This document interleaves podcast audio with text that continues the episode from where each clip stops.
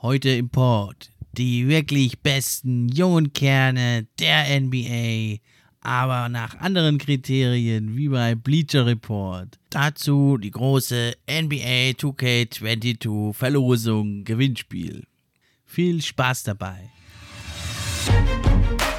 Der für die Fans dir die Gerüchte, die News und die Trends. Mit wechselnden Gästen, natürlich die besten, sind wir am Diskutieren. Spieler und Teams am Analysieren. Gib uns doch ein Like und drück Abonnieren.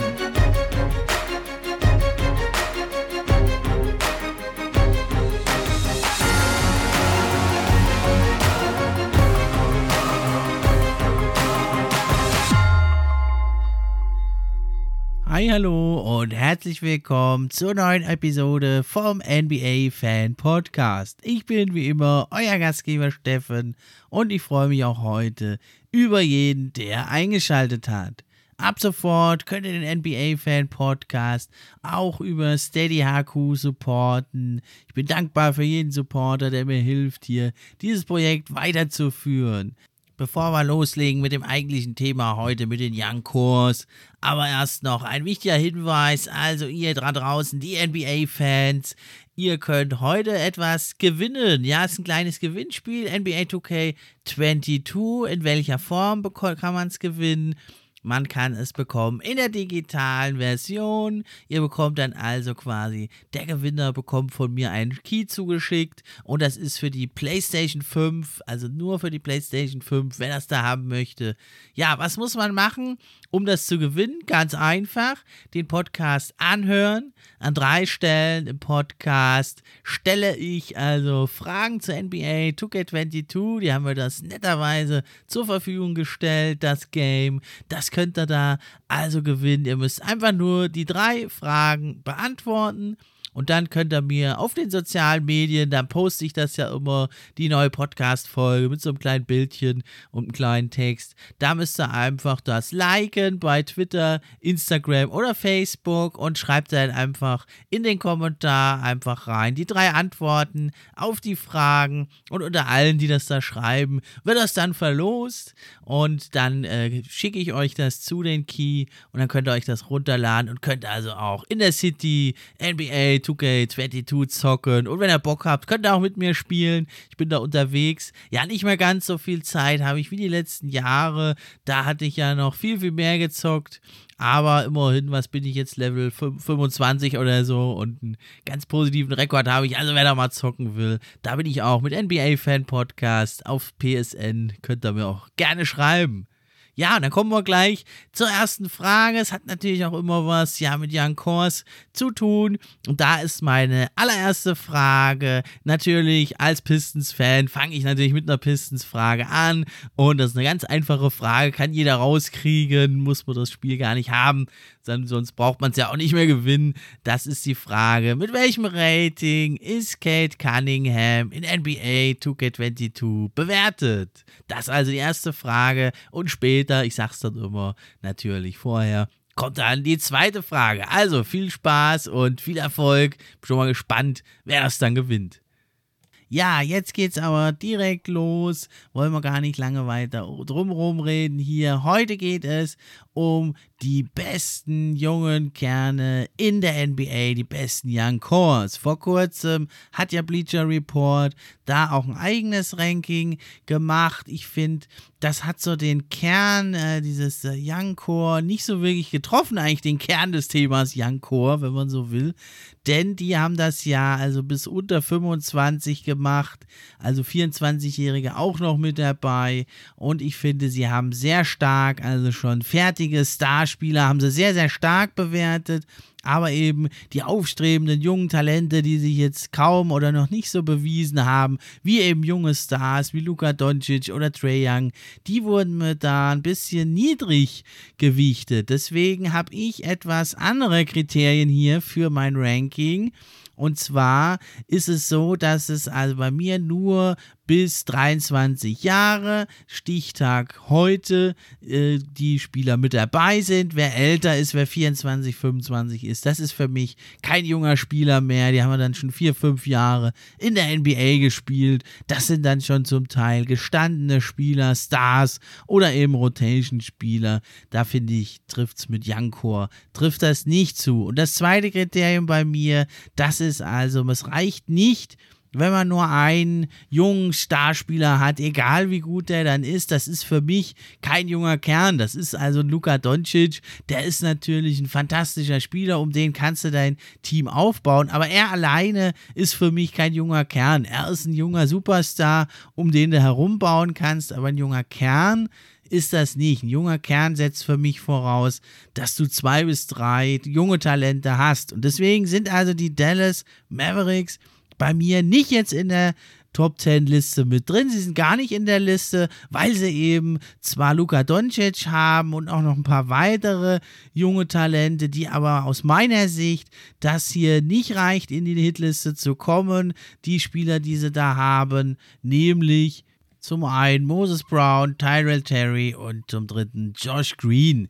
Das sind ja durchaus Talente. Ja, also Moses Brown, der hat ja also teilweise gute Zahlen aufgelegt, aber auch in einem schwachen Oklahoma City Thunder Team. Da finde ich, kann man noch nicht draus lesen. Und nach meiner Studie die hat da nicht ergeben, dass man mit ihm wirklich als ein großes Talent sehen kann. Dann mit Josh Green und Tyrell Terry. Da muss man sagen, die haben ja bisher als Rookies kaum gespielt in Dallas und da muss ich sagen, nur mit Luka Doncic, es ist natürlich ein Superstar, du kannst natürlich dein Team um ihn aufbauen, er wird seinen Weg gehen, aber für mich ist es kein junger Kern, den die Dallas Mavericks da haben. Ebenfalls nicht bei mir in der Top 10 Liste sind die Denver Nuggets, die ja bei Bleacher Report auf Platz 6 lagen, sogar noch einen Platz vor den Dallas Mavericks, die hatten sie da auf Platz 7. Das ist bei mir nicht der Fall, denn Jamal Murray ist für mein Young Core zu alt schon. Da ist er auch schon All-Star und also hat in den Playoffs schon mehrfach äh, mehrere Jahre gerockt. Das ist für mich ein toller Spieler, aber eben kein junger Spieler mehr. Bis 23 geht es bei mir nur. Und dann sind die Denver Nuggets, die haben natürlich schon einen jungen Kern, denn sie haben natürlich Michael Porter Jr., der ja wirklich gezeigt hat, dass er einiges auf dem Kasten hat und dass er als dritter Star da auf jeden Fall mit ihm zu rechnen ist.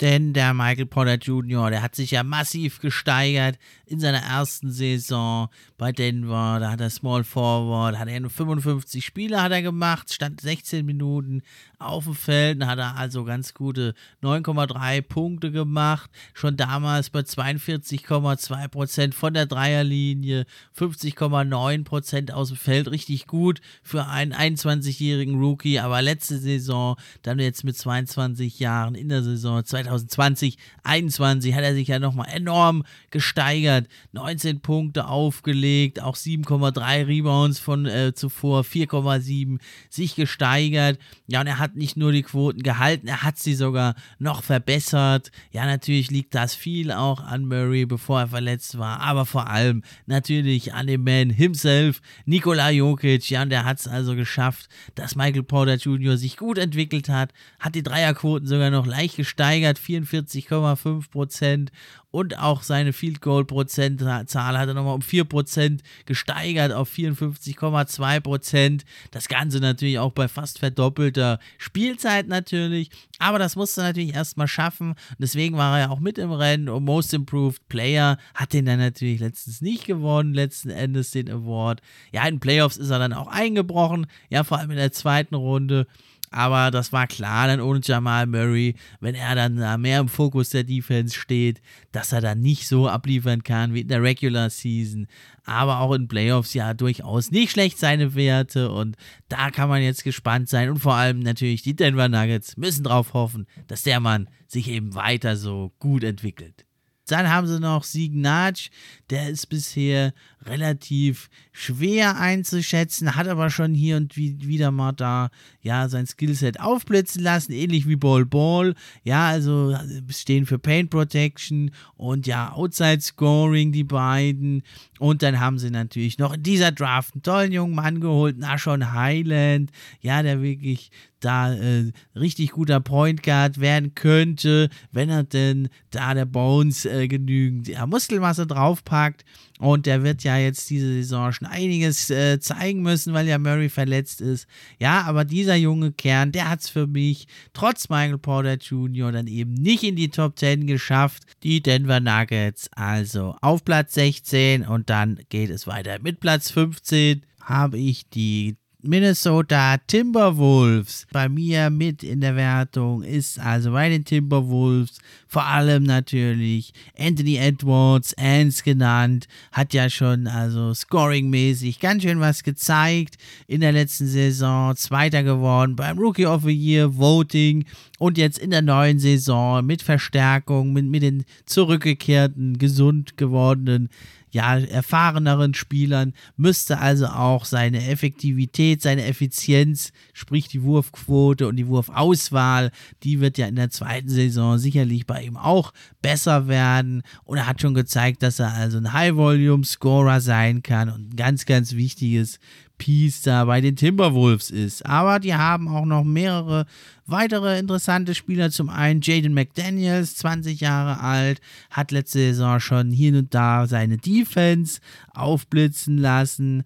Und dann haben sie ja noch weitere Talente, eben Okoji, 23 Jahre alt und auch Nas Reed, 22, hat hier und da mal Ansätze gezeigt. Und dann haben sie ja auch Wenderbild, haben sie auch noch mit dabei. Also einiges da in der Breite und einen, ja, kommenden Star, vielleicht sogar Superstar in Anthony Edwards. Dann auf der Position 14 da habe ich die Golden State Warriors, die haben zwar noch keinen so starken Spieler wie Michael Porter Jr., aber in der Breite gefallen sie mir etwas besser als Denver, denn sie haben also Kuminga, der erst 18 ist, dieses Jahr in der Draft geholt. Also ein toller Two-Way-Player kann er werden, wenn er seine Shot Selection verbessert. Dann dazu haben sie den 19-jährigen Moses Moody, ein guter Dreierschütze, der denke ich also auch dieses Jahr schon ein wichtiges Rotation Piece sein kann für die Warriors. Und dann haben sie ja eben noch Nico Mannion, den 20-jährigen und auch Jordan Poole ist erst 22 und vor allem aber natürlich James Wiseman, den sie ja hochgedraftet haben letzte Saison Saison, auch erst 20 Jahre alt. Und er hat ja wirklich schon fantastische Ansätze gezeigt. Letzte Saison hat sich dann verletzt, ist auch aus der Rotation ein bisschen rausgerückt. Und bei ihm denke ich jetzt mit einer richtigen Vorbereitung, mit einem richtigen, ja, richtigen Umfeld hat er ja das ja eh und mit einer richtigen Vorbereitung und Eingespieltheit und vor allem ja diese Anleitung, die er da hat von Draymond Green, war ja toll zu sehen in der letzten Saison. Die wird also James Wiseman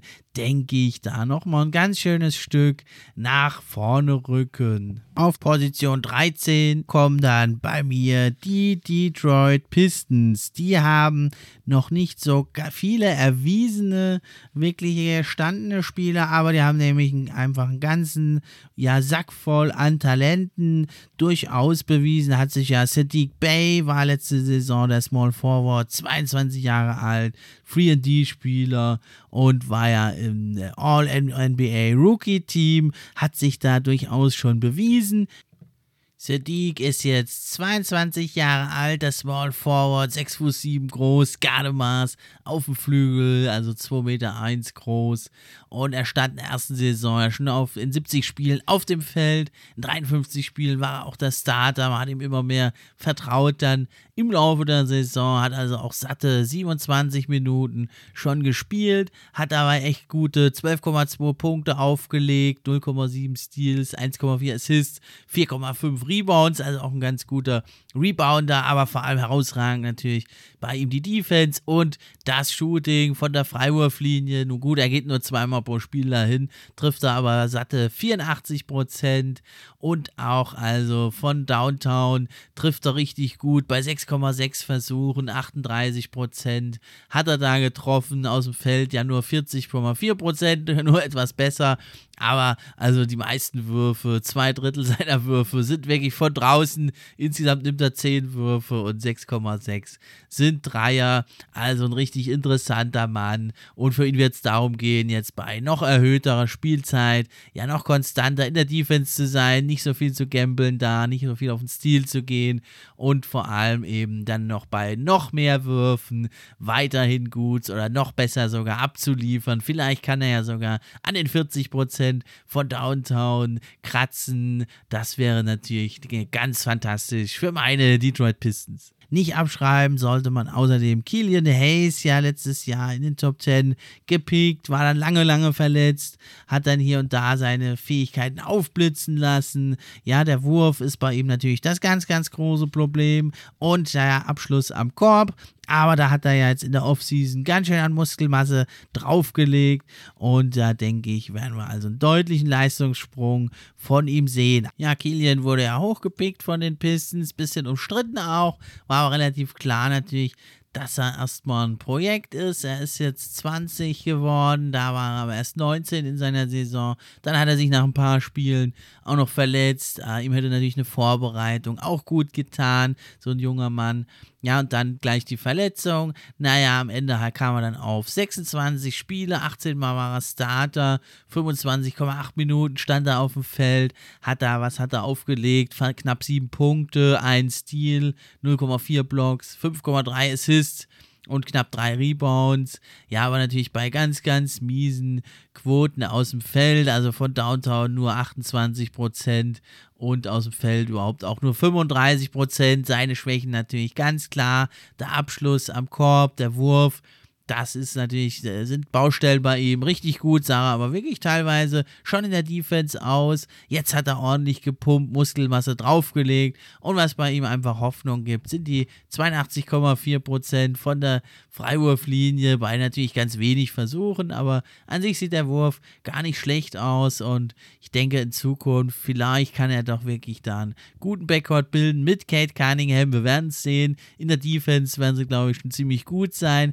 Die Offense Offense ist natürlich gerade bei Killian Hayes ein bisschen, ja, fragwürdig noch. Aber alles steht und fällt natürlich mit Kate Cunningham, der 19-Jährige an Nummer 1, gedraftet, die große Hoffnung bei den Pistons. Er bringt ja das komplette Paket mit Offense, Defense, Playmaking, ist schon ein echter Anführer und zumindest in der Summer League hat er gezeigt, dass er auch von der Dreier-Range richtig gut knipsen kann. Über 40 Prozent hat er da getroffen. Darf man also echt gespannt sein. Ja, ein äh, spannender junger Backcourt mit einem Small Forward noch vorne dran.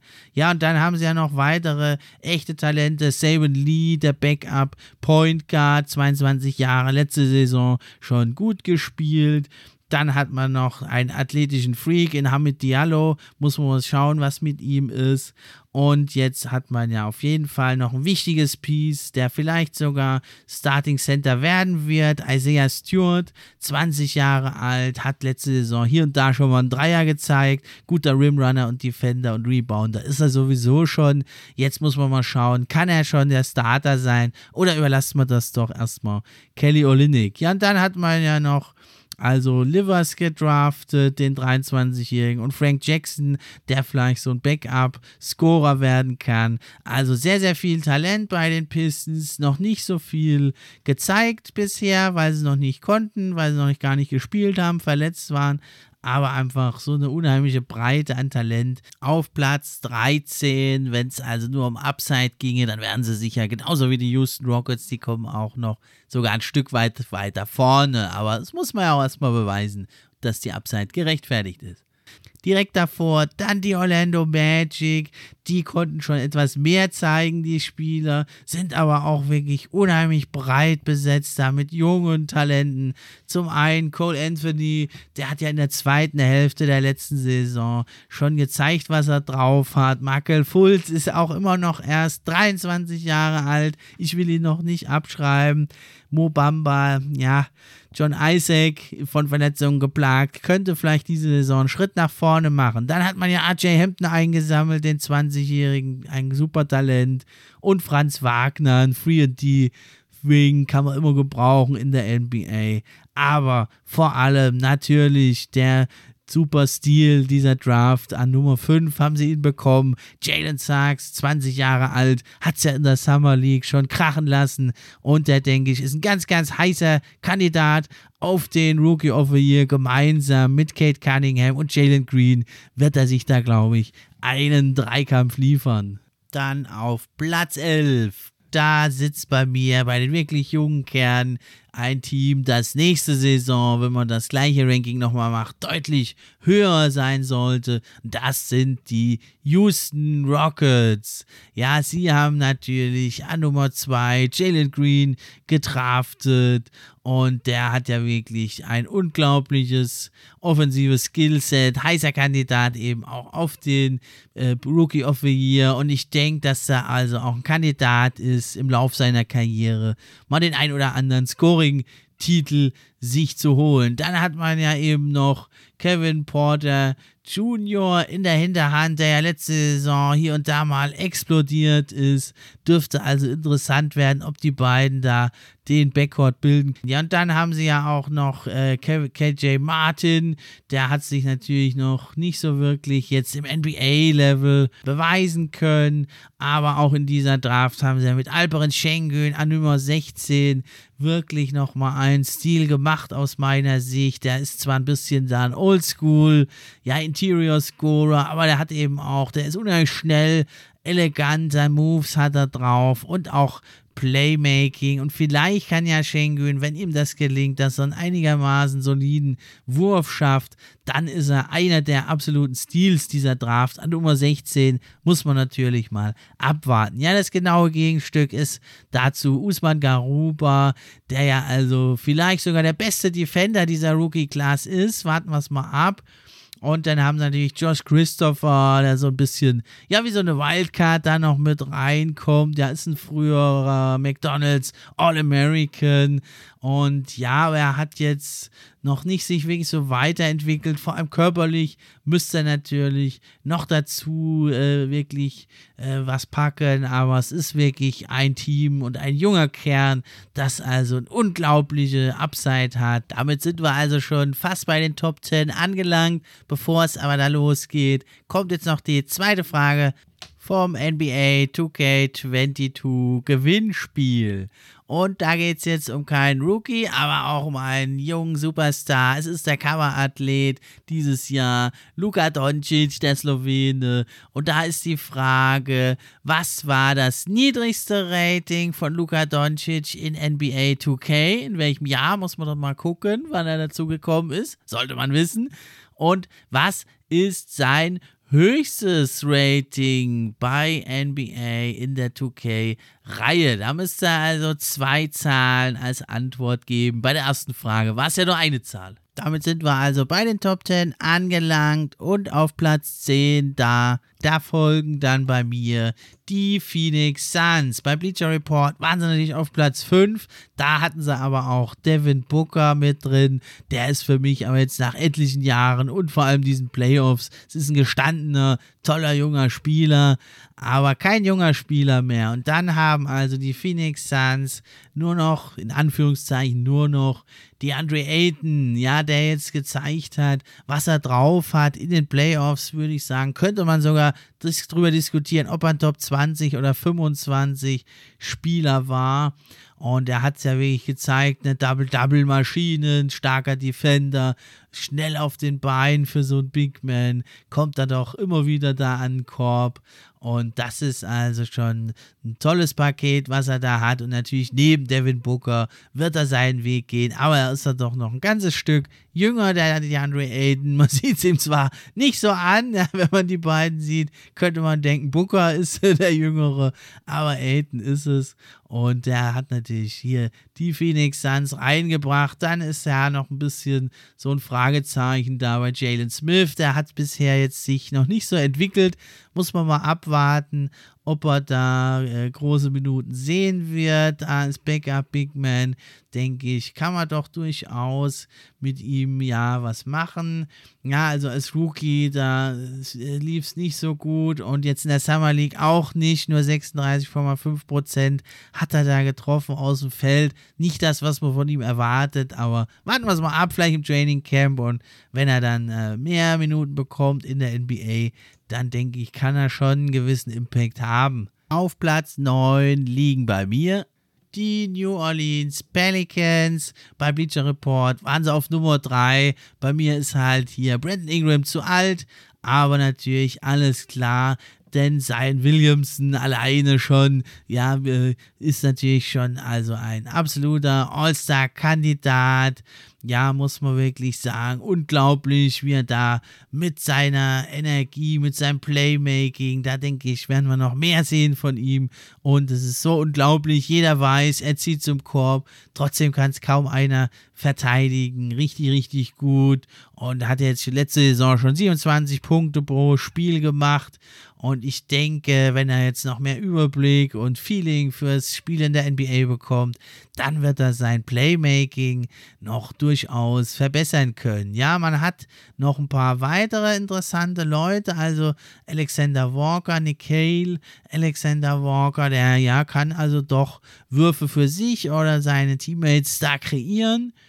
Dann haben sie noch Kira Lewis Jr., der ist also wirklich ein Blitz, ja, im offenen Court, im Fast Break.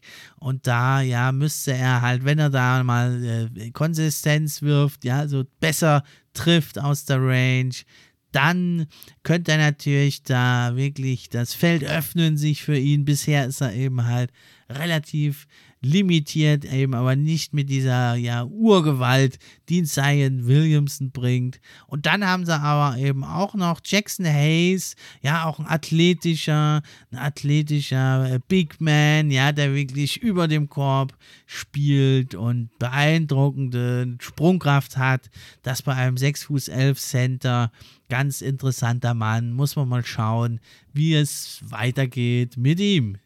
Dann geht es weiter mit Platz 8. Da kommen jetzt die richtig guten, starken jungen Kerne. Und auf 8, da habe ich die New York Knicks. Bei Bleacher Report waren sie nur auf Nummer 9. Zum einen wegen RJ Barrett natürlich.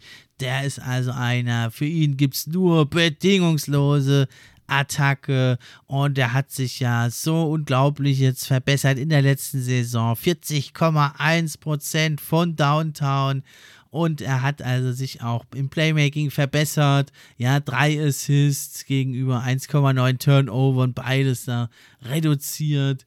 Und das ist also wirklich unglaublich. Und da denke ich, der könnte vielleicht sogar mal RJ Barrett ein All-Star werden. Er ist ja noch wirklich, wirklich jung.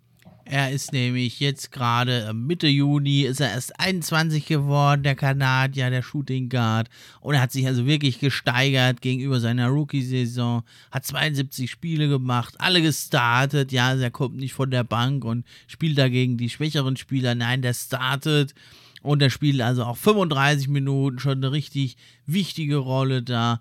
Und er also trifft wirklich ordentlich aus dem Feld. 44 Prozent hat sich da so um 4 Prozent verbessert gegenüber seiner Rookie-Saison. Und bei den Dreiern, ja, also er nimmt nur 4,3 pro Spiel, trifft aber da 40 Prozent. Auch das eine erhebliche Verbesserung gegenüber den 32 Prozent nur aus seiner Rookie-Saison. Das ist also gut. Von der Linie auch 75 Prozent, ja, gegenüber 61 Prozent als Rookie. Und dann eben die Assists ja leicht gesteigert auf drei und die Steals gesenkt. Das ist also wirklich aller Ehren wert, was der junge Mann da auf dem Kasten hat. Und besonders toll, also auch die Advanced Stats, die sprechen für ihn. Er hat also auch sein True Shooting von äh, knapp 48% als Rookie jetzt in der letzten Saison auf fast 54% gesteigert. Sonst ist er bei den Rebounds ähnlich geblieben, aber die Assists eben von 12,8%, die Assist-Rate auf 13,8% gesteigert und also gleichzeitig die Turnover von 12,9% auf 10% da gesenkt. Das ist also wirklich für so einen jungen Mann aller Ehren wert und lässt einiges hoffen, auch in der Zukunft. Ja, und dann besonders auffallen, das liegt natürlich auch am Team und am Coach Tom Thibodeau, aber er hat also vor allem in der Defense, hat er sich also doch deutlich verbessert. Da hatte er in seiner Rookie-Saison bei, ja, pro 100 Possessions machte der Gegner 7,5 Punkte mehr, wenn er auf dem Feld stand, als wenn das nicht der Fall war. Da war er im schlechtesten fünften Perzentil, also im untersten 5% der Liga. Und da hat er sich gesteigert. Da macht also der Gegner nur noch 0,6 Punkte mehr, wenn er auf dem Feld steht, die in der Defense. Und da ist er also jetzt im 45. Perzentil im Mittelfeld der Liga schon angekommen. Und wahrscheinlich dann wird das ja sogar nach oben gehen bei ihm. Dann haben sie natürlich noch Mitchell Robinson. Wenn er denn mal gesund ist, denke ich, könnte er da mal in die Konversation kommen zum Defensive Player of the Year. Ja, er hat, wie gesagt, oft jetzt mit Problemen zu kämpfen gehabt. Letzte Saison nur 31 Spiele gemacht, der 23-Jährige. 7 Fuß oder manche sagen sogar 7 Fuß 1 ist er groß sogar. Hat also nur 31 Spiele machen können. Die Saison davor waren es 61 und da lief es also auch deutlich besser für ihn. Aber er ist halt defensiv wirklich eine Macht. Er macht selber jetzt im Schnitt bisher 8,4 Punkte sieben Rebounds, das also bei nur 23 Minuten Einsatzzeit. Das ist also wirklich relativ gut. Und vor allem in der Saison 2019-20, da zeigte sich also sein Wert in der Defense bei den On- und Off-Stats. Da machte also der Gegner 4,3 Punkte weniger, wenn er auf dem Feld stand in diesen über 60 Spielen. Und da macht der Gegner also 4,3 Punkte weniger pro 100 Possessions. Damit war er im 82. Perzentil, also ganz weit vorne mit dabei in der NBA. Und das war ja damals noch gar nicht so ein gutes Defensivteam. Das zeigt, wie unglaublich stark sein Einfluss da sein kann in der Defensive. Dann haben sie Immanuel Quickney, der hat ja also wirklich ganz schön losgelegt. Dann hinten raus äh, ging es ein bisschen runter bei ihm letzte Saison aber er hat schon gezeigt, vor allem sein Floater natürlich, ist jetzt schon fast legendär, aber auch ein durchaus verlässlicher Dreierschütze.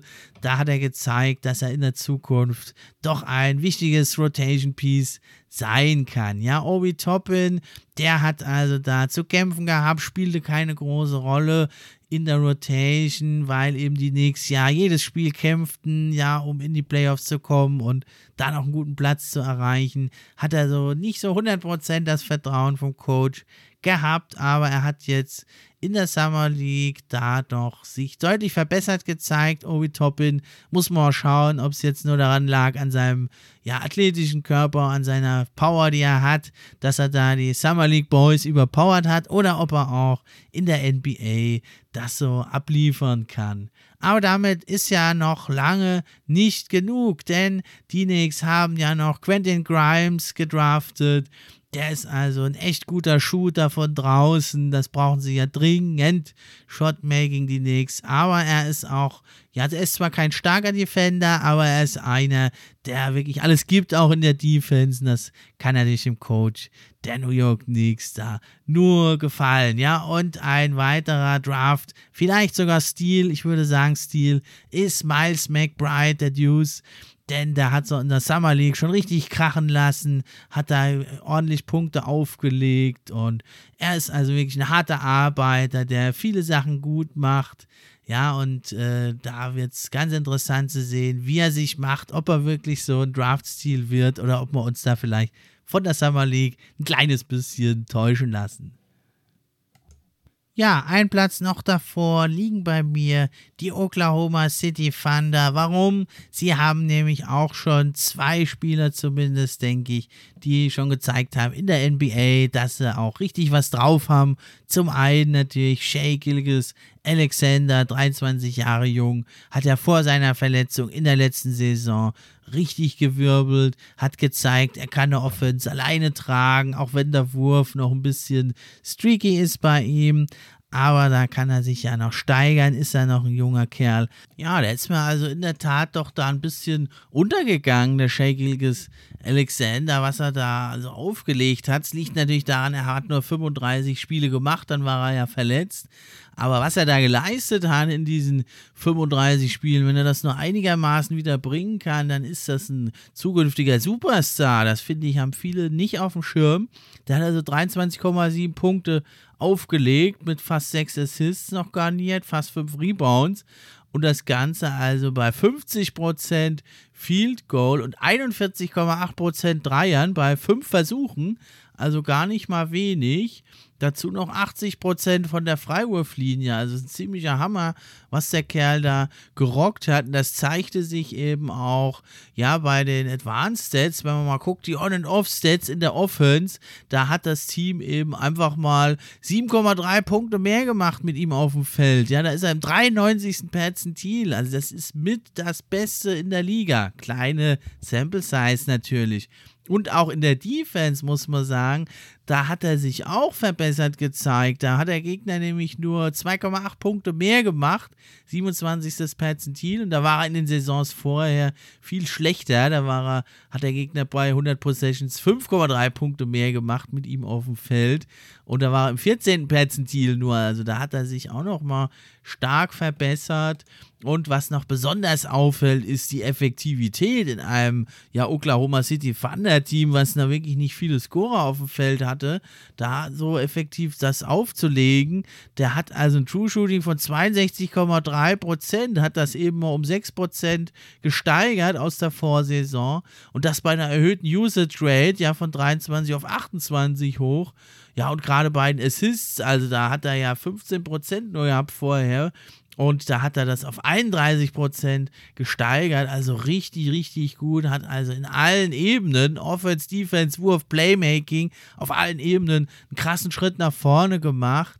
Jetzt kann man natürlich sagen, ja, es sind, so aufgeblähte Stats in einem schwachen Team. Ja, aber es ist halt wirklich auch sehr, sehr effektiv. Und das musste er erstmal bringen. Deswegen denke ich, mit dem Mann ist wirklich in der Zukunft zu rechnen aber vor allem richtig gut gefallen hat mir jetzt schon die Paarung mit Lou Dort. Der ist ja auch erst 22 und wie der sich jetzt verbessert hat in der letzten Saison, das hat richtig Spaß gemacht zuzuschauen. Ihm war er eigentlich da als reiner Defender bekannt geworden und der zeigt jetzt plötzlich da Inside Moves, kann dribbeln, hat jetzt einen deutlich verbesserten Wurf gezeigt. Bin ich ganz gespannt, ob der sich nochmal weiter so verbessern wird. Ist ja ein ganz, ganz harte Arbeit weiter. Und dann haben sie ja natürlich noch weitere, ein ganzes Sammelsurium, nicht nur an Picks, sondern eben auch schon von Talenten, die sie da haben. Zum einen ist es der ja, NBA Twitter Fan Favorite Pokuschewski, 19 Jahre jung immer noch. Ja, und der hat halt unheimlich viel Potenzial gezeigt, hat das halt immer wieder mal aufblitzen, hat das lassen. Ja, wenn man so die reinen Stats sich anguckt, ist nicht so besonders. 8,2 Punkte, 2,2 Assists, 4,7 Rebounds, ja, in 25 Minuten, 24 Minuten. Ist äh, jetzt nicht herausragend, ja, also die Wurfquoten waren ziemlich schlecht. 34% aus dem Feld, 28% Dreier. Ja, aber bei ihm ist es einfach dieses, ja, unglaubliche, diese, zum einen natürlich die besondere Mischung, 2,13 Meter groß, 7 Fuß. Ja, vor allem ist da natürlich das letzte Spiel der vergangenen Saison in Erinnerung geblieben, war also doch ein unglaubliches Spiel, total schräg. Die Thunder gegen die Clippers, die Clippers wollten sich runtertanken, um auf die Warrior, äh, auf die Mavericks zu treffen. Und die Thunder, die waren ja im Tanking-Modus. Keiner wollte eigentlich das Spiel gewinnen. Die Thunder haben es letzten Endes 117 zu 112 dann doch gewonnen. Und da war es dann also Pokuschewski in diesem Spiel tatsächlich also mit 29 Punkten hat er da aufgelegt. In äh, 40 Minuten hat er da gespielt. Also äh, sollte man jetzt nicht zur Regel nehmen. Aber da hat er halt eben sein Potenzial gezeigt. 6 von 9 Dreiern da getroffen, 10 von 19 aus dem Feld. Allerdings auch 7 Turnover hatte er da aber immerhin auch zwei Assists, acht Rebounds. Ja, also da hat er mal so in einem Spiel immerhin mal gezeigt, wozu er vielleicht ja fähig sein könnte in der Zukunft. Zudem haben die Thunder ja in dieser Draft auch hochgedraftet an Nummer 6. Etwas überraschend. Josh Giddy, der 6 Fuß 8 Guard aus Australien, kommt da also aus der NBL Da hat er eine Saison für die Adelaide 36ers gespielt, 10,9 Punkte, 7,5 Assists, 7,4 Rebounds hat er da aufgelegt. Ja, also nah am Triple-Double. Er ist ein Two-Way-Player, hat also eine ja, gute Mentalität, er hält den Kopf oben, wenn es mal nicht so gut läuft. Und ja, ist also nochmal ein talentierter, großer Guard. Da muss man mal schauen. Also das Playmaking, Defense ist schon, glaube ich, ganz gut. Aber das Scoring wird interessant sein, wie sich das bei ihm entwickelt. Dann haben sie ja an 18 noch Trey Mann gedraftet, den Guard aus äh, Florida. Und da hat er 16 Punkte aufgelegt in der letzten Saison, hat dazu noch 5,6 Rebounds, 3,5 Assists in seiner zweiten Saison.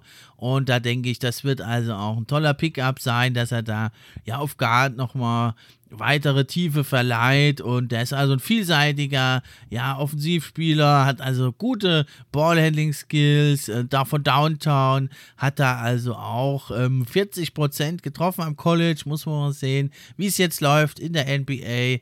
Das also wirklich schon mal einiges, was die Thunder da versammelt haben. Und dann haben sie ja auch noch Hazley, Hall und Basley. Das sind also auch noch mal interessante Talente und auch da in der Draft dieses Jahr haben sich ja in der zweiten Runde nochmal gepickt. Also zum einen an Nummer 32 Jeremiah Robinson Earl, ein Forward aus Villanova, ganz interessanter Prospect. Und an 55 haben sie noch Aaron Wiggins, ein Guard aus Maryland gezogen. Also die fanden da ja eh mit, also noch unendlich vielen äh, Picks, hat man ja so das Gefühl, gesegnet. Und deswegen landen sie hier auch ziemlich weit vorne. Direkt vor ihnen sehe ich allerdings dennoch äh, die Sacramento Kings, denn die haben also in der Aaron Fox einfach schon einen absoluten Top-Spieler, der also wirklich eine sensationelle Entwicklung hingelegt hat. Ja, wie ich finde, geht es ein bisschen unter, ja, in dem Chaos da in Sacramento.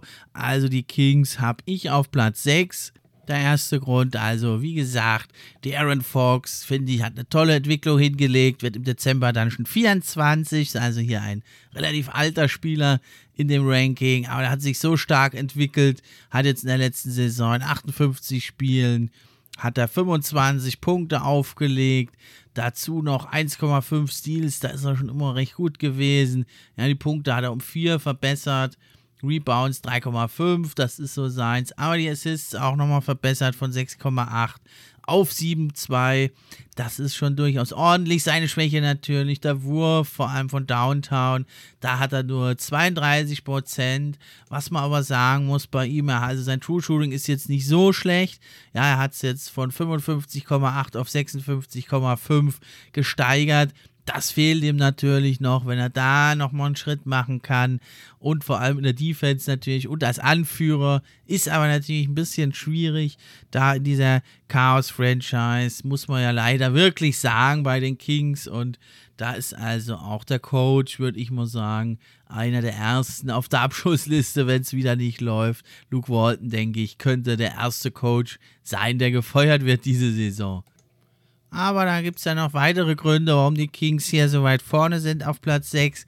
Das ist zum einen das, ja, ich will nicht sagen ewige Talent, aber naja, es ist Marvin Bagley der Dritte. Ja, er hat äh, nur 43 Spiele wieder gemacht. Er hat immer wieder ja mit Verletzungen zu kämpfen. So, seine Stats sind eigentlich ganz ordentlich. 14 Punkte, 7,4 Rebounds in, ja, in 26 Minuten. Das ist eigentlich nicht schlecht.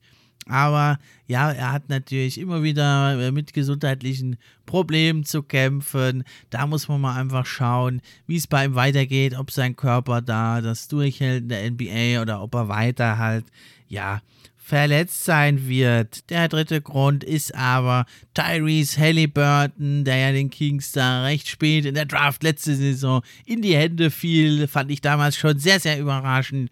Und er war ja also lange da äh, mit im Rennen sogar um den Rookie of the Year Award, war da oft auf dem dritten Platz gesehen.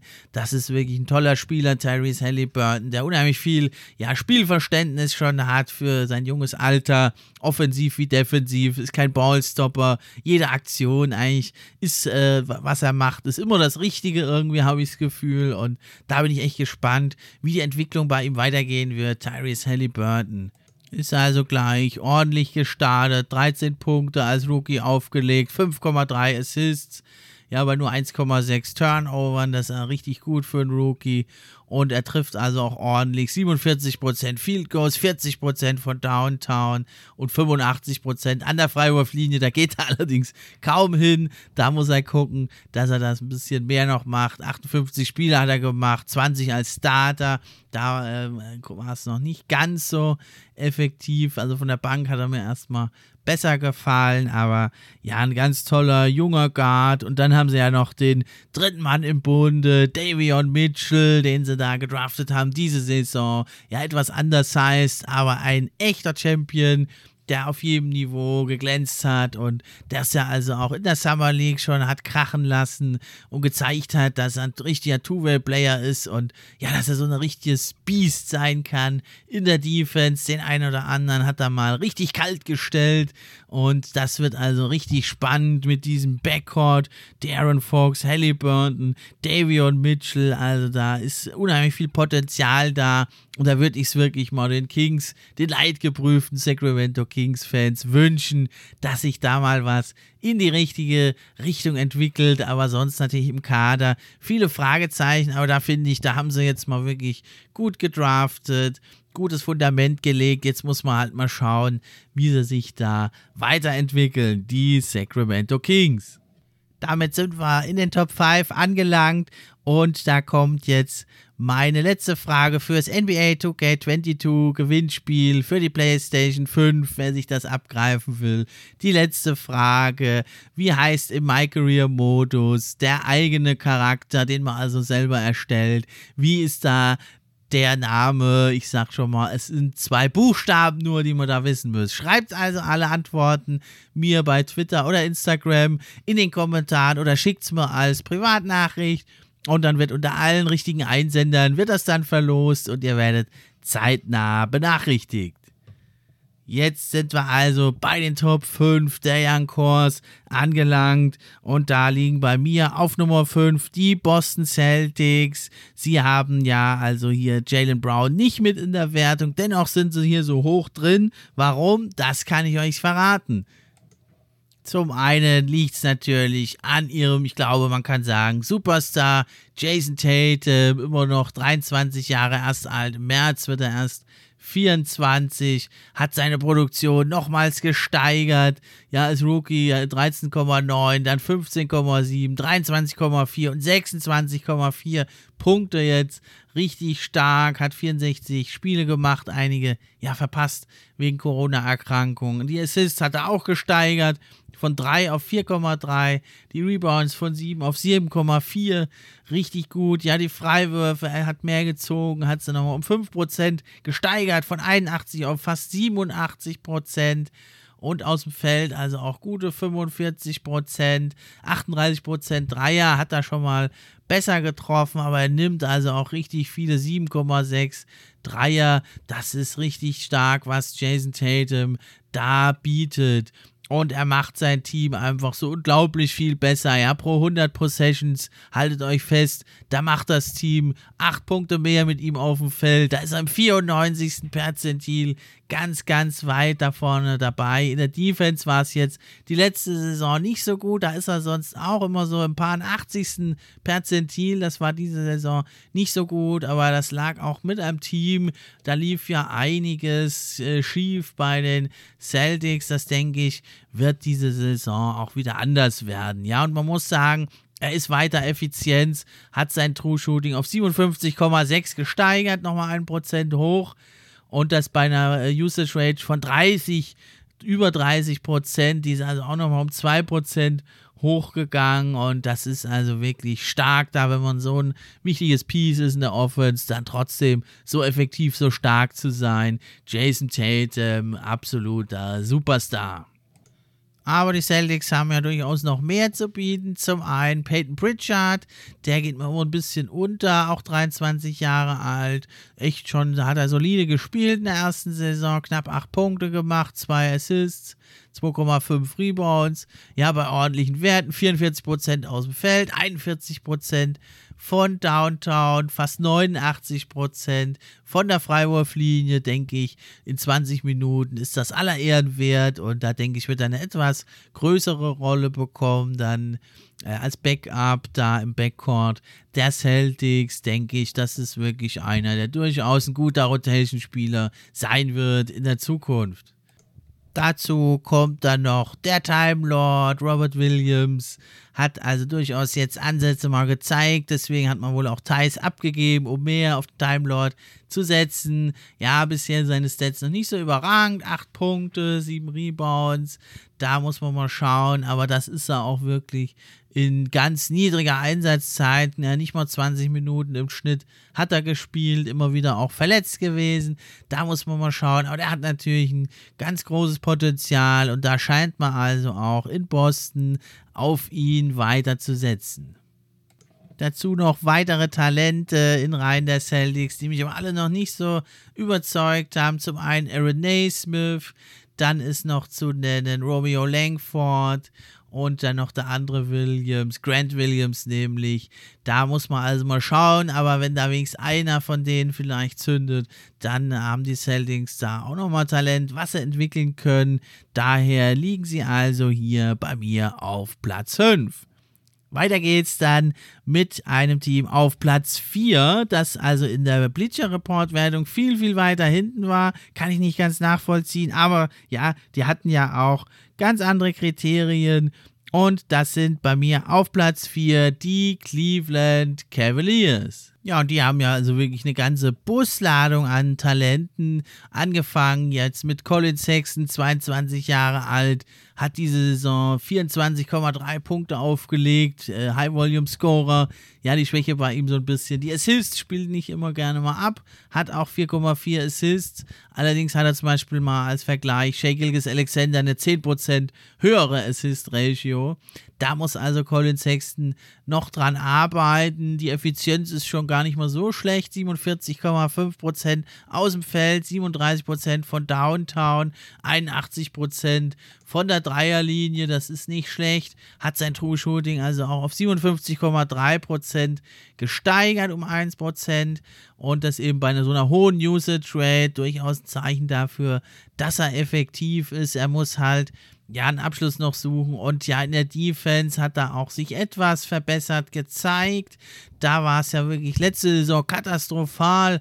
Da hat der Gegner pro 100 Possessions fast neun Punkte mehr gemacht, wenn er auf dem Feld stand. Da war er im dritten Perzentil, also bei den allerschlechtesten Verteidigern in der Liga. Jetzt dann äh, mit auch natürlich gut besseren Bigs hinter sich hat er das immerhin verbessert. Da macht der Gegner nur noch 2,3 Punkte mehr. Da ist er dann immerhin jetzt ja im 29. Perzentil. Also zwar immer noch schlecht, aber nicht bei den allerschlechtesten Spielern und er ist ja noch jung. Er kann sich ja durchaus noch entwickeln. Ja, und dann natürlich sein, ja, kongenialer Backcourt-Partner, hoffentlich, so hofft man in Cleveland. Darius Garland, den ich eigentlich da noch ein bisschen, bei dem bin ich noch wesentlich positiver, muss ich sagen. Zum einen ist er erst 21 hat jetzt mal dann schon 54 Spiele gespielt und also auch ordentliche 17,4 Punkte aufgelegt mit 6,1 Assists. Ja, hat zwar auch drei Turnover, da muss man ein bisschen drauf achten, aber auch also mit durchaus ordentlichen Werten, 45% aus dem Feld, fast 40 von Downtown und 85% von der Linie. Und er ist halt mehr der Teamplayer, aber er ist natürlich auch sehr klein, da muss man schauen, ob man das wirklich machen will in Cleveland, dann vielleicht so endet, ja, oder was heißt endet, dass es dann vielleicht läuft wie bei den Portland Trailblazers, die ja auch ein sehr offensiv, offensiv starken Backcourt haben, der aber in der Defense anfällig ist, auch sehr klein ist. Da muss man sich mal fragen, dann in Cleveland, ob man das so machen will oder ob man da noch andere Wege geht. Aber noch ein Grund, warum ich da Garland also noch etwas vielversprechender sehe, ist, dass er in der Defense doch ein bisschen besser aussieht. Ne? Da ist es so, dass der Gegner also 2,5 Punkte pro 100 Possessions sogar ja weniger macht. Und da ist er jetzt im 74. Perzentil. Offense ist er auch gut dabei, auch im 74. Perzentil, sodass also Garland da bei, äh, bei 100 Possessions 5,3 Punkte dann mehr das Team macht, wenn er mit dabei ist. Ja, bei Sexton ist es halt durch die schlechtere Defense sind es da nur 1,6 Punkte. Da ist er nur im 65. Perzentil und Garland ist da deutlich besser. Aber das muss man natürlich im Auge behalten, wie die beiden ja ihr Zusammenspiel entwickeln und wie sie sich beide einzeln natürlich entwickeln.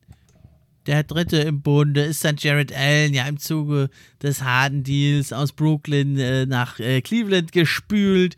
Ja, er hat da äh, jetzt äh, Fuß gefasst, hat auch einen Vertrag verlängert. Man plant also mit ihm für die Zukunft. Also echt nochmal ein dritter, ja, Cornerstone für die Cavaliers. Und er hat ja da in Cleveland dann also auch noch 51 Spiele gemacht, 13,2 Punkte aufgelegt, fast 10 Rebounds gemacht im Schnitt.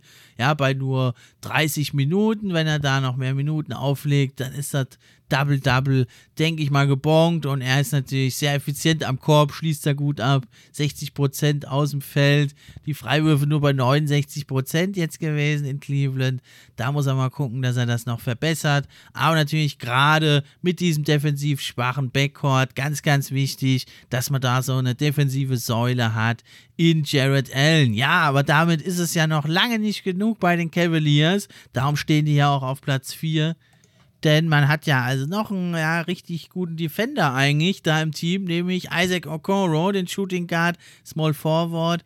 Letzte Saison ja an, an die 10 Punkte aufgelegt. Dazu noch 3 Rebounds, 2 Assists, 1 Steal, 0,4 Blocks. Das Ganze in 32,4 Minuten. Er hat mich jetzt noch nicht ganz so überzeugen können, aber auch er hat natürlich ein enormes Potenzial und der Mann mit dem meisten Potenzial, würde ich sogar sagen, den haben sie ja dieses Jahr gedraftet. Das ist nämlich an Nummer 3, fiel er ihnen in die Hände. Evan Mobley, das Supertalent, der Big Man, wahrscheinlich auch der Center der Zukunft. Muss man mal gucken, was dann mit Jared Allen ist oder ob die beiden sich da arrangieren. Aber Mobley, der hat natürlich das große Paket.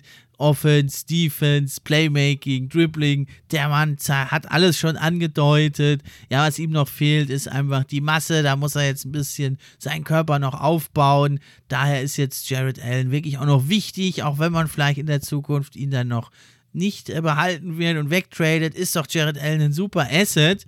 Ja, und da muss man also auch gucken, dass man seinen ja kommenden Superstar in Evan Mobley, dass man den nicht verheizt auf Center da gegen die starken, muskelbepackten Typen in der NBA. Deswegen ist es doch interessant. Und vielleicht behält man ja sogar Allen, wenn es sich doch als ein guter Fit erweist, nämlich dann, wenn Mobley ja den Wurf von draußen äh, konstant entwickeln kann, dann könnte das natürlich auch funktionieren mit Jared Allen, da ja Mobley auch sehr mobil ist und eventuell auch auf äh, Power Forward spielen könnte. Weiter geht's mit der Nummer 3. Da habe ich die Charlotte Hornets natürlich um den Rookie of the Year, Lamello Ball. Ich muss sagen, so ganz hatte ich's, war ich mir nicht sicher, ob er es drauf hat. Aber ja, 6 Fuß 6 groß, 180 Pfund schwer, 81 Kilo. Ja, der 20-Jährige hat wirklich restlos überzeugt. Auch mich, muss ich sagen. 15,7 Punkte aufgelegt, 6,1 Assists, 6 Rebounds. Ja, Turnover muss ein bisschen gucken, noch 2,8, aber für den jungen Point Guard richtig gut und auch der Wurf war also besser, als man es dachte. Am Ende der Saison, ja, durch die Handverletzung war er noch auf jeden Fall total gehandicapt, hat man gemerkt. Trotzdem über die ganze Saison 51 Spiele, knapp 29 Minuten, 43,6 auf dem Feld für einen Guard ziemlich gut und 35,2 von Downtown. Das ist noch ausbaufähig. Aber so wie der Wurf aussieht und so schnell wie er den da loslässt, denke ich, wird er das auf jeden Fall noch steigern. Und da ist wirklich, also braucht man gar nicht groß drum rumreden. Er war der beste Spieler der letzten Draft. Und ja, muss man wirklich mal schauen, wie es mit ihm weitergeht. Aber ich bin da sehr, sehr zuversichtlich. Und er hat sogar ein bisschen verteidigt. Und da muss man sagen, wie er raus ist, da war das Team deutlich geschwächt. Und ja, er ist die Hauptperson, aber es gibt noch weitere Spieler, nämlich Miles Bridges, der wirklich jetzt einen großen Schritt gemacht hat. Und aber auch äh, PJ Washington verleihen also hier diesem jungen Kern eine richtige Tiefe. Ja, die Highlight Reels, die hat ja also Miles Bridges schon sowieso immer gefüllt. Und jetzt hat er also aber noch mehr Substanz dazugegeben und hat also da wirklich 50,3% aus dem Feld getroffen, 40% von Downtown, 86,7% da vom, äh, von der Freiwurflinie, ist also fast in den illustren 50, 40, 90 Club da eingetreten, ja, und PJ Washington, der ist so ein bisschen, ja, das Verbindungsstück da in Charlotte, da mit seiner Vielseitigkeit, ein Two-Way-Player, ja, und er kann also die 4 oder die 5 verteidigen. Vielleicht ist er doch, das hat man dann so in den entscheidenden letzten Spielen gesehen, vielleicht ist er doch auf der 5 doch ein bisschen zu schwach. Vielleicht sollte man ihn auf die 4 schieben. Da hat man ja also auch ähm, jetzt mit ähm, Plumlee nachgelegt auf Center und man muss aber sagen, die Hornets wirklich gesegnet mit unheimlich viel Talent, denn die haben also jetzt noch richtig gut gedraftet, nämlich James Booknight. Der Mann ist ein wandelndes Bucket, würde ich mal sagen. Dann haben sie also in Kai Jones einen richtig explosiven Rim-Runner, ja, der also wirklich auch in der Defense gut funktionieren sollte. Und dann haben sie natürlich das athletische äh, Ultra-Paket, den Hall, könnte man fast sagen. JT4, der könnte auch ein Draft-Stil werden. Ja, mit seinem unglaublichen Athletik, was er da hat. Und dann ist er wirklich, hat er eine All-Around-Defense, kann da ganz viel machen und obendrauf hat er noch das Potenzial, ein guter Outside-Shooter zu werden. Der ist halt noch sehr, sehr roh, der ist noch ein Prospekt. Da muss man dann wirklich gucken, wie es da weitergeht bei ihm. Aber die Hornets, sowohl in der Spitze als auch in der Breite, richtig krass aufgestellt für die Zukunft. Und ich sag's euch, das sind für mich die League Pass Kings wie schon letzte Saison. Schaut da rein, da geht es immer massiv zur Sache und haben auch einen spannenden, coolen Kommentator. Also, zwei Plätze bleiben noch übrig. Zum einen Nummer zwei, die Memphis Grizzlies. Und die, also ich weiß nicht, woran es liegt, fahren immer so ein bisschen unterm Radar, ist halt so ein Small Market, ist kein glamouröses, glorreiches Team, aber da äh, wollte ich nur mal eine Statline hier zitieren. 30,2 Punkte, 8,2 Assists, 4,8 Rebounds, 48,7% aus dem Feld. Und 77,5 von der Freiwurflinie, allerdings nur 32% von Downtown. Was ist das? Das sind die Playoff-Stats von Jamorant, dem Anführer. Und der hat also da in den Playoffs echt gezeigt, dass er ein kommender Superstar ist. Kann ich nicht verstehen, wer ihm dieses Potenzial abspricht. 19,1 Punkte hat er aufgelegt, der gute Ja. In der Regular Season 7,4 Assists, 4 Rebounds. Ja, ihm fehlt natürlich noch der Wurf. Auch der Freiwurf 72 Prozent. Ich denke, wenn er da vielleicht über 80 Prozent kommen kann und noch ein paar mehr Freiwürfe zieht, dann kommt er auf jeden Fall deutlich über 20 Prozent, äh 20 Punkte ins Ziel. Und der Junge ist ja auch wirklich, also der ist erst 22 Jahre alt. Ja, der hat jetzt zwei Saisons gerade mal gespielt. Wartet mal ab, wie der sich noch entwickeln wird. Das wird ein Oberhammer-Spieler und da bin ich richtig, freue ich mich schon drauf. Und das Team ist sowieso unheimlich sympathisch, die Memphis Grizzlies.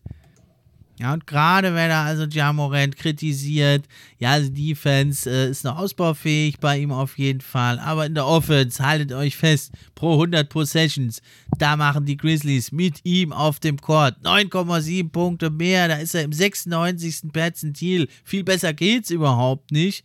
Und das mit 22 Jahren, der ist auch gerade erst 22 geworden. Ja, also was da noch alles abgeht, bin ich echt gespannt. Und ein ganz sympathischer Typ, der Ja. Zum Young Core kommt aber auch noch dazu Desmond Bain, 23 Jahre schon alt, hat aber jetzt erst eine Saison gespielt, 9,2 Punkte aufgelegt, hat seine Sache ordentlich da gemacht in 22 Minuten. Der Shooting Guard, denke ich, das ist auch ein zumindest mal Rotation-Spieler. Vielleicht wird es ja noch mehr aus ihm. Das muss man natürlich mal abwarten. Aber viel wichtiger als Desmond Bain wird es natürlich die Gesundheit und die Entwicklung von Jared Jackson Jr. sein. Der ist ja immer noch erst 22 Jahre alt. Ja, der hat jetzt allerdings doch mit einigen Verletzungen sich rumplagen müssen. Nur die letzten Spiele konnte er machen, da elf Spiele hat er gemacht in der letzten Saison. 14,4 Punkte aufgelegt, 5,6 Rebounds ja, war noch ein bisschen rostig. Sein Wurf war nur 28,3 Prozent aufgelegt. Da hat er früher in früheren Saisons schon um die 40 Prozent aufgelegt. Ja, und also auch in Playoffs konnte er da nicht so glänzen. Ich denke aber, er war ja wirklich lange verletzt. Und wenn der jetzt mal die komplette Vorbereitung machen kann, der Jaron Jackson Jr., dann wird das Ganze, glaube ich, auch anders aussehen, ja, muss man wirklich sagen, mit äh, Jamorant und Jaron Jackson, wie die sich entwickeln, das wird dann ganz entscheidend und die beiden können, denke ich, wirklich ein, ja, ein tödliches Duo sein, dass äh, eben, eben Jaron Jackson mit seinem Outside-Shooting da den Floor Spacer macht und dann Jamorant ja den Korb angreifen kann. Und man muss sagen, die haben also noch mehr Spieler, eben den Free and D-Wing Bane habe ich schon genannt. Dann haben sie noch einen ganz guten, ja, vielseitigen Mann in Tillman. Der ist, hat sich jetzt schon mal äh, relativ nach vorne gespielt. Und dann haben sie ja jetzt hochgetradet, um sich Saya Williams, den auch etwas rohen 19-jährigen ja, zu holen. Das könnte auch so wirklich ein absoluter Scorer sein. Der hat also wirklich großes Talent, einen guten Wurf von draußen zu bekommen, zu entwickeln und aber auch am Korb seinen Mann zu stehen. Also ein ähnlicher Typ eigentlich wie Jaron Jackson. Wäre interessant, wenn die beiden sogar einen Frontcourt bilden. Das wäre natürlich sehr, sehr interessant. Also man muss wirklich sagen, da zeigt alles wirklich nach oben bei den Grizzlies. Sie haben zwar ja äh, äh, Spieler abgegeben, aber ich glaube, das wird sie gar nicht groß behindern. Und gerade Isaiah Williams, der könnte sich noch wirklich als absoluter Treffer da entpuppen. Damit sind wir nun schließlich am Ende angelangt des Rankings und auf Nummer 1, der aufmerksame Zuhörer kann sich wahrscheinlich schon denken, es sind die Atlanta Hawks, die Überraschungsfinalisten der Eastern Conference. Und da muss man wirklich sagen, äh, also das äh, muss man mal abwarten, ob sie das wiederholen. Aber mit diesem jungen Kern, das war ja wirklich eine magische Saison. Da muss man wirklich sagen, wer da noch an Trey Young gezweifelt hat vor der Saison, der äh, muss sich jetzt einen Strick nehmen. Naja, Spaß beiseite. Also er war 14. in Sachen Scoring, 25,3 Punkte. Die Offense lief wirklich total über ihn. Zweitbester in der Liga, in Assists 9,4. Und dann hat er ja plötzlich noch ja, vier Punkte fast draufgelegt in Playoffs, fast 29 Punkte da aufgelegt. Und das als äh, Spieler, der drei Jahre in der Liga ist, in seinem ersten Postseason-Run, das ist unglaublich. Und da äh, bleibt kein anderes Label mehr übrig. Superstar, da kann man anderes, kann man einfach gar nicht mehr dazu sagen. Und dann haben sie jetzt noch einen, der könnte wirklich ja bald All-Star werden. Das ist John Collins. Der hat also auch seit er eigentlich angefangen hat zu spielen, 19,3 Punkte und 9 Rebounds aufgelegt. Der ist jetzt zwar gerade schon 24 geworden im September, aber ja, da hatte ich mein Ranking äh, zu dem Zeitpunkt schon gemacht. Das hat jetzt ein bisschen gedauert, das rauszubringen. Deswegen habe ich den jetzt hier noch mit dabei. Aber selbst wenn man den jetzt hier nicht mehr mitzählt, haben natürlich die Atlanta Hawks so ein unglaubliches Potenzial, denn sie haben ja noch viel mehr. Da haben sie zum einen Kevin, Kevon Hörter, ja, der ist ja der Freepoint-Scharfschütze und dann ist er noch wirklich Secondary Playmaker, brauchst du zwar eigentlich kaum, weil Trey Young die ganze Zeit den Ball in der Hand hat. Und dann ist er aber auch noch echt ein fähiger, ja, Team Defender, der Kevon. Das ist ja aber längst noch nicht alles bei den Hawks. Deswegen stehen die also hier auch auf Platz 1. Zusätzlich haben sie dann noch ein Beast. Ja, ich finde echt, der Typ ist ein Beast.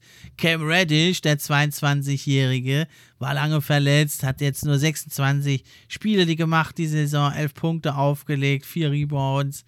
1,3 Steals, ja, die Feldwurfquoten auch nicht so gut.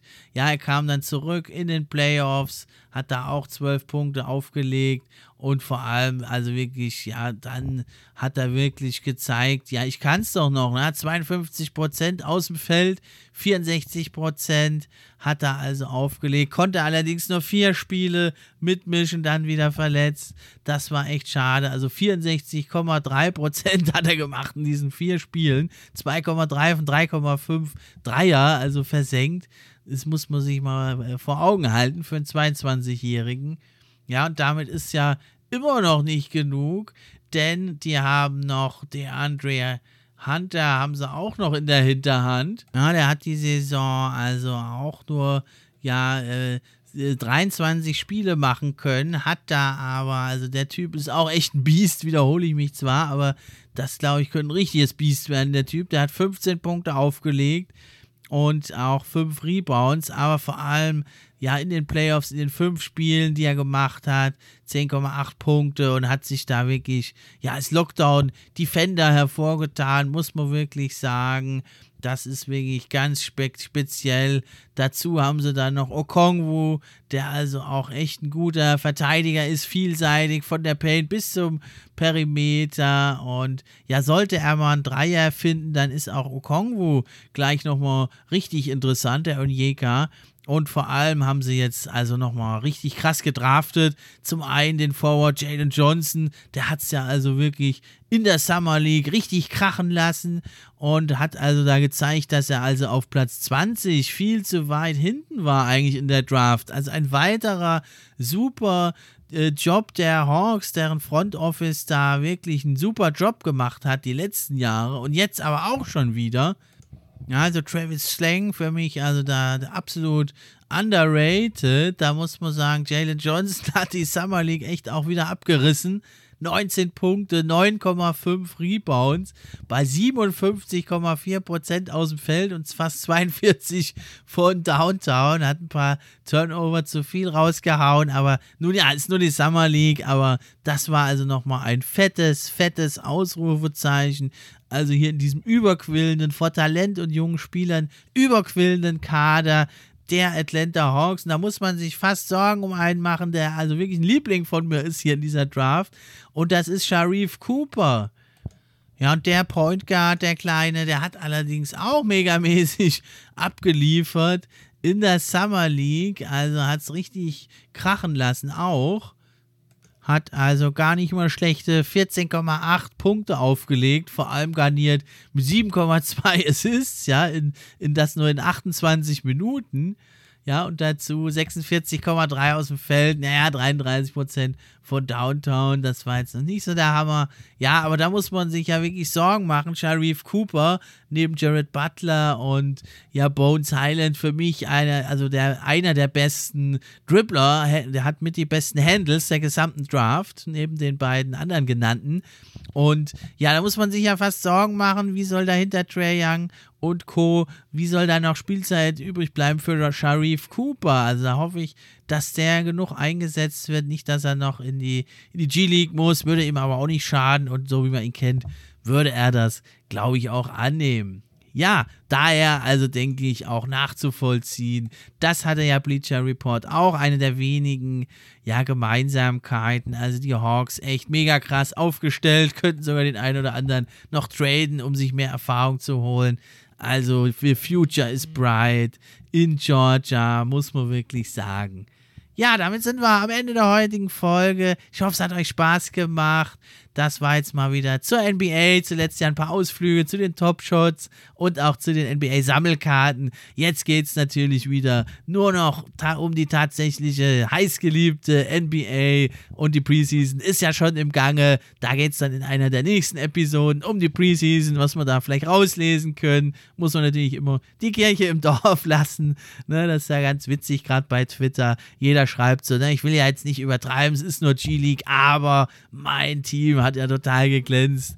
Ja, also da wollen wir mal gucken, was wir da rauslesen können. Natürlich Season Predictions, Power Rankings, das ganze Programm. Schaltet also wieder ein beim NBA Fan Podcast. Und wenn es euch gefallen hat und ihr den Pod supporten wollt, dann könnt ihr das natürlich tun, indem ihr teilt auf den sozialen Medien die Beiträge oder vielleicht, wenn ihr sogar in die Tasche greifen wollt, dann kommt doch zu Steady HQ, da könnt ihr den NBA Fan Podcast supporten und die Links sind natürlich in der Description. Das war's für heute von mir. Heute mal alleine. Nächstes Mal sind natürlich auch wieder Gäste am Start. Ein paar interessante Überraschungsgäste habe ich da aus der NBA-Bubble. Macht's gut, Leute. Ich bin raus. Der Pod für die Fans dir die Gerüchte, die News und die Trends. Mit wechselnden Gästen, natürlich die besten, sind wir am Diskutieren. Spieler und Teams am Analysieren. Gib uns doch ein Like und drück Abonnieren.